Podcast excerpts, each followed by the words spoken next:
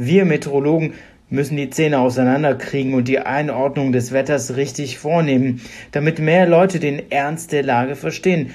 Wir stecken schon tief in der Klimakrise drin. Das sagt der Meteorologe Özdin Terli in Anbetracht der Extremwetterereignisse der vergangenen Woche. Hitzewellen und Starkregen haben enorme Schäden verursacht und darüber wollen wir diese Woche sprechen.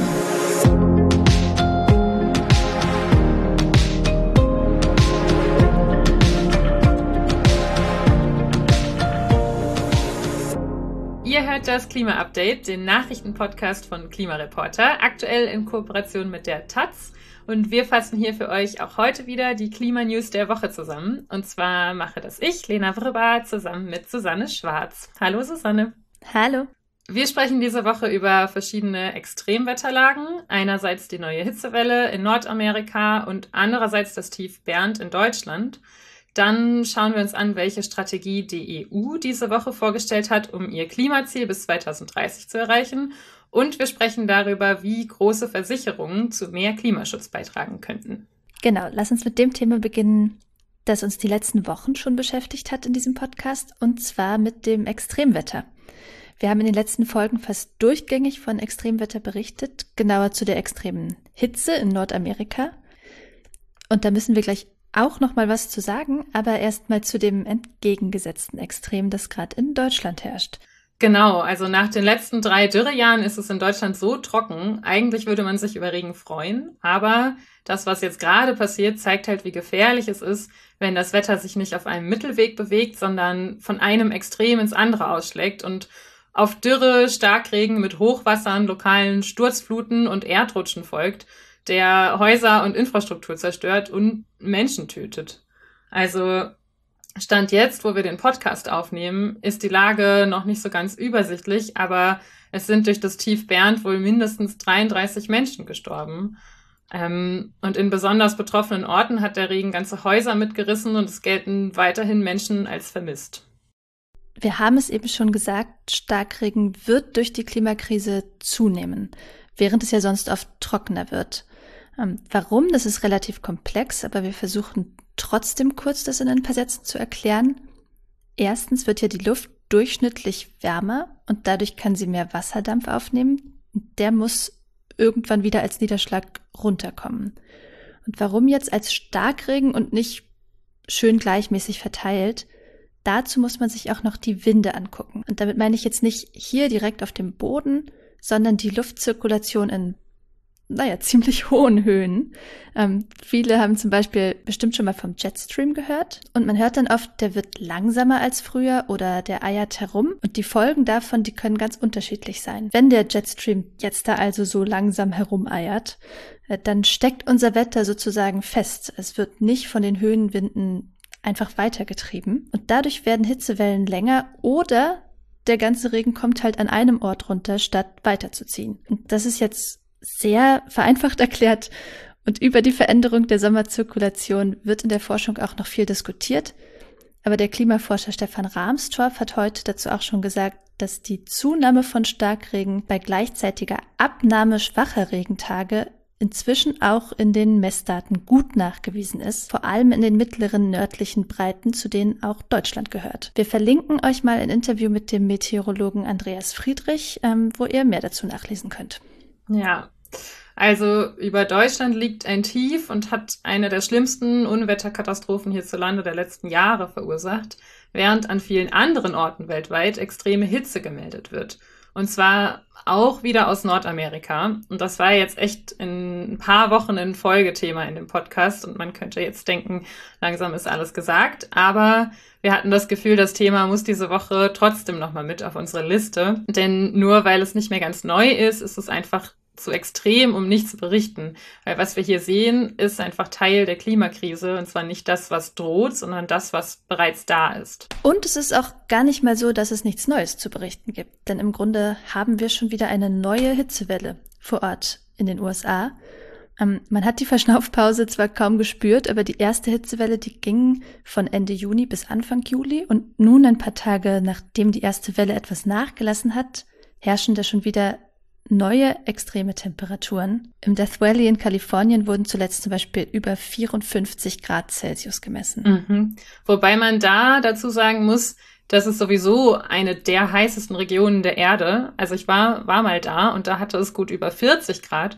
Und schon bei den Temperaturen, die da normal sind, fällt es schwer, eigentlich auch nur normal zu atmen, wenn man das nicht gewohnt ist. Aber 54 Grad sind eben auch für diese Region einfach extrem. Und was bei solchen Temperaturen natürlich nicht ausbleibt, sind Waldbrände. Und ähm, Waldbrände an sich sind für die Region eigentlich normal, aber das Problem ist, in den vergangenen Jahrzehnten sind die Waldbrände häufiger und stärker geworden. Und die Waldbrandsaison, wenn man überhaupt noch von der Saison sprechen kann, hält viel länger an. Also abgesehen von ein paar Wochen im tiefsten Winter brennt es in Kaliforniens Wald- und Buschregionen eigentlich inzwischen das ganze Jahr. Und dazu kommt, dass es so schwierig ist, die Brände irgendwie unter Kontrolle zu bringen. Also um das mal zu veranschaulichen, zum Löschen werden ja Löschflugzeuge eingesetzt, die riesige Wassermassen über den brennenden Gebieten fallen lassen. Aber bei den aktuellen Bränden sind große Mengen von dem Wasser einfach verdampft, bevor es überhaupt bei den Flammen angekommen ist. Mhm. Ja, krass. Und dann kommt ja noch dazu, dass Hitzenachrichten in den letzten Wochen halt nicht nur aus Nordamerika, sondern aus vielen Teilen der Welt äh, gekommen sind. Mexiko hatte zum Beispiel im Juni die heißeste bisher gemessene Juni-Temperatur mit 51,4 Grad. Und in Indiens Hauptstadt Neu-Delhi gab es Anfang Juli ebenfalls eine extreme Hitzewelle mit bis zu 43,1 Grad. Und ähm, die Nachrichtenagentur AFP hat in dem Zusammenhang auch berichtet, dass in Indien seit 2010 mehr als 6500 Menschen durch Hitzewellen gestorben sind. Und dabei muss man sich halt immer bewusst machen, dass eben davon auszugehen ist, dass der Klimawandel diese Hitzeperioden häufiger und extremer auftreten lässt, ähm, auch in Zukunft. Genau, also generell kann man natürlich sagen, Wetter hat nie nur genau eine Ursache, aber bei Hitzewellen ist der menschliche Einfluss schon besonders sicher durch sogenannte Attributionsstudien nachzuweisen. Ähm, da wird ja wirklich ein konkretes Wetterereignis untersucht in Bezug auf den Anteil des Klimawandels. Bei anderem Extremwetter ist es im Einzelfall teilweise schwieriger. Aber genau darüber habe ich diese Woche auch mit dem Meteorologen Özden Terli gesprochen. Den könnte man kennen aus dem ZDF-Wetterbericht. Und der hat auf die Frage, ob die neuen Wetterextreme jetzt eben was mit dem Klimawandel zu tun haben, eine eindeutige Antwort. Wir schirmen durch unsere Kohlendioxidemissionen die Atmosphäre ab. Wärme kann damit nicht mehr so gut entweichen. Seit der Industrialisierung hat sich die Erde in der Folge um durchschnittlich 1,2 Grad aufgeheizt. Das wirkt sich lokal auf Temperaturen, Niederschlag und andere Wetterfaktoren aus. Jetzt schon. Alles andere ist physikalisch einfach nicht plausibel. Das gesamte Interview mit Östen Terli verlinken wir euch auch nochmal in den Show Notes. Lass uns nach diesen ganzen finsteren Nachrichten mal zu Maßnahmen kommen, die mhm. die Klimakrise zumindest eingrenzen sollen. Und ähm, dafür schauen wir auf die EU. Die will ja bis 2050 klimaneutral werden und auf dem Weg dorthin will sie ihre Treibhausgasemissionen bis zum Jahr 2030 um mindestens 55 Prozent gegenüber 1990 senken. Ähm, darauf haben die EU-Staaten und das EU-Parlament sich im Frühjahr geeinigt. Davor waren nur 40 Prozent geplant. Das ist also auf jeden Fall ja schon mal eine Verbesserung. Und diese Woche am Mittwoch hat die EU-Kommission jetzt auch den Plan zu diesem Ziel vorgestellt, also beziehungsweise die Maßnahmen, mit denen sie das Ziel erreichen will. Und zwar unter dem schönen Namen Fit for 55. Die Diskussionen zu den Maßnahmen waren ziemlich intensiv und langwierig, aber jetzt gibt's einen Entwurf von zwölf neuen EU-Gesetzen und die wichtigsten Neuerungen wollen wir euch jetzt mal kurz vorstellen. Genau. Also zunächst einmal soll der europäische Emissionshandel verbessert werden. Den gibt's ja schon seit 2005 und der erhebt einen CO2-Preis für Unternehmen in der Industrie und äh, der Energiegewinnung. Und das Ganze soll jetzt funktionstüchtiger werden, indem die Menge an Treibhausgasen, die die Industrie pro Jahr insgesamt ausstoßen darf, jedes Jahr deutlich stärker gesenkt wird als bisher. Und zusätzlich sollen einmalig 117 Millionen Zertifikate aus diesem Handel gelöscht werden, damit Unternehmen schneller Klimaschutzmaßnahmen ergreifen, statt sich zu lange mit günstigen Zertifikaten freikaufen zu können. Was auch noch neu ist in dem Bereich, Zusätzlich zu diesem Emissionshandel in der Industrie soll es in Zukunft auch einen CO2-Preis in den Bereichen Gebäude und Transport geben. Deutschland hat es ja auf nationaler Ebene schon eingeführt. Hier gibt es ja seit Beginn des Jahres eine CO2-Abgabe. Und äh, sicher habt ihr da auch die großen Diskussionen mitbekommen dazu, wie sozialverträglich das ist. Ähm, denn es macht sich natürlich in den Portemonnaies der VerbraucherInnen bemerkbar, zumal die Bundesregierung weitgehend auf ausgleichende Sozialausgaben verzichtet hat. Ähm, um auf EU-Ebene Ungerechtigkeiten vorzubeugen, soll es da einen Sozialfonds geben. Und was auch noch politisch brisant ist, äh, ist der Vorschlag für einen CO2-Grenzausgleichsmechanismus. Umständliches Wort, ähm, aber damit ist gemeint, dass Importe in die Europäische Union mit einer Art Klimazoll belegt werden. Also der soll anfallen, wenn internationale Unternehmen Produkte in die EU einführen, weil die bei der Produktion halt oft auf weniger Klimastandards achten müssen und dadurch teils günstiger produzieren können. Dadurch fürchtet man einen Nachteil für die europäischen Unternehmen und den soll dieser Grenzausgleich beseitigen. Außerdem schlägt die EU-Kommission zum Beispiel noch vor, PKWs schneller sauber zu machen und die CO2-Grenzwerte deshalb hochzusetzen. Das heißt, dann müssten Neuwagen im Jahr 2030 55 Prozent weniger CO2 ausstoßen als heute und ab 2035 soll kein Neuwagen mehr mit Verbrennungsmotor auf den Markt kommen. Außerdem, noch ein Außerdem, soll der Anteil der erneuerbaren Energien am gesamten Energieverbrauch weiter ausgebaut werden, drei Milliarden Bäume neu gepflanzt und öffentliche Gebäude energetisch saniert werden. Klingt alles ganz gut, äh, klingt auch nach viel, aber was bringt es denn? Das wird man besser einschätzen können, wenn das Paket noch durch die Verhandlungen von EU-Parlament und EU-Staaten gegangen ist, denn die müssen solche Maßnahmen letztendlich verabschieden. Das ist ja die Aufgabenteilung in der EU. Die EU-Kommission initiiert neue Gesetze, aber die eigentliche Gesetzgebung vollziehen halt die beiden anderen Gremien.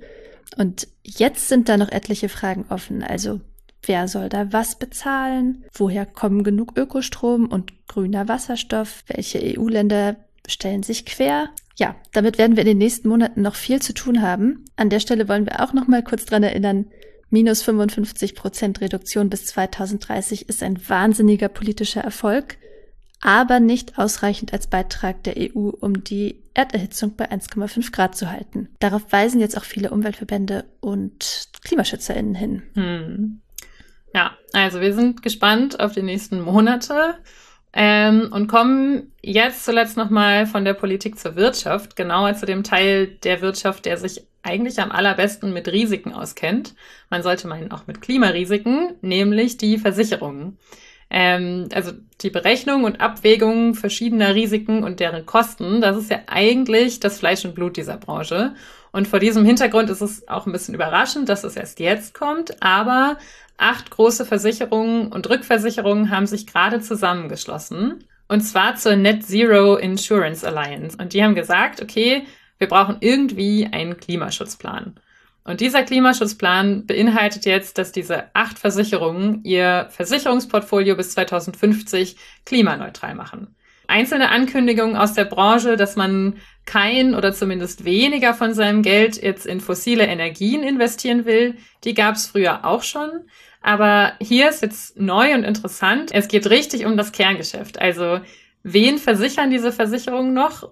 Und ab 2050 ist die Antwort darauf eben keine Unternehmen mehr, die nicht klimaneutral sind. Genau, so wollen die Versicherungen dazu beitragen, dass die Erderhitzung in diesem Jahrhundert die 1,5 Grad nicht knackt. Da muss man jetzt dazu sagen, 2050 gibt es hoffentlich nicht mehr viele Unternehmen, die nicht klimaneutral sind. Das ist ja laut Weltklimarat bis 2050 weltweit geboten, wenn das 1,5 Grad Ziel irgendwie in Reichweite bleiben soll.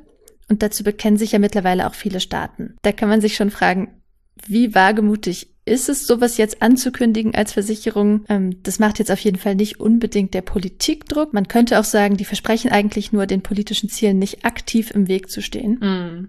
Aber vielleicht öffnet es ein paar ManagerInnen die Augen, die noch nicht dran glauben, dass sie sich von ihrem fossilen Geschäftsmodell verabschieden müssen. Mhm. Denn ohne Versicherung sieht es für jegliches Unternehmen schon sehr schlecht aus. Also da startet einfach kein Unternehmen ein Projekt. Das stimmt. Aber ein weiterer Kritikpunkt oder naja, sagen wir eher eine Warnung, äh, kommt zum Beispiel von Regine Richter, die für die NGO Urgewalt arbeitet. Die sagt, wenn wir das ernst nehmen sollen, diese Ankündigung, dann dürfen die beteiligten Versicherungen eigentlich schlicht keine neuen fossilen Kundinnen mehr annehmen. Und zwar so früh wie möglich.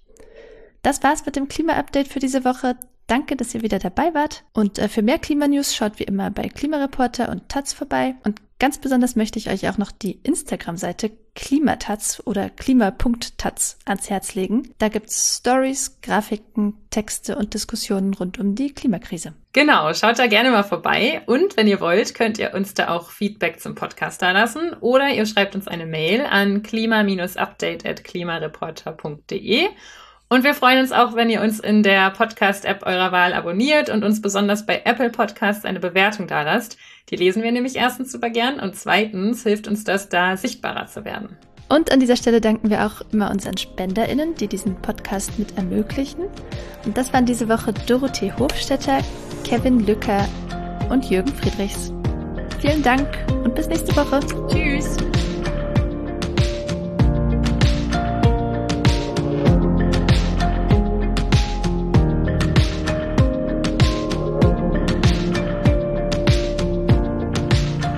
Das Klima-Update ist ein Projekt des Klimawissen e.V., zurzeit in Zusammenarbeit mit der Taz. Es wird im Wechsel moderiert und produziert von Susanne Schwarz, Christian Eichler, Sandra Kirchner und Lena Wribber. Dieses Projekt wird erst durch eure Spenden möglich. Wenn ihr euch vorstellen könntet, uns finanziell zu unterstützen, dann klickt gern auf den Spendenlink in der Podcast-Beschreibung.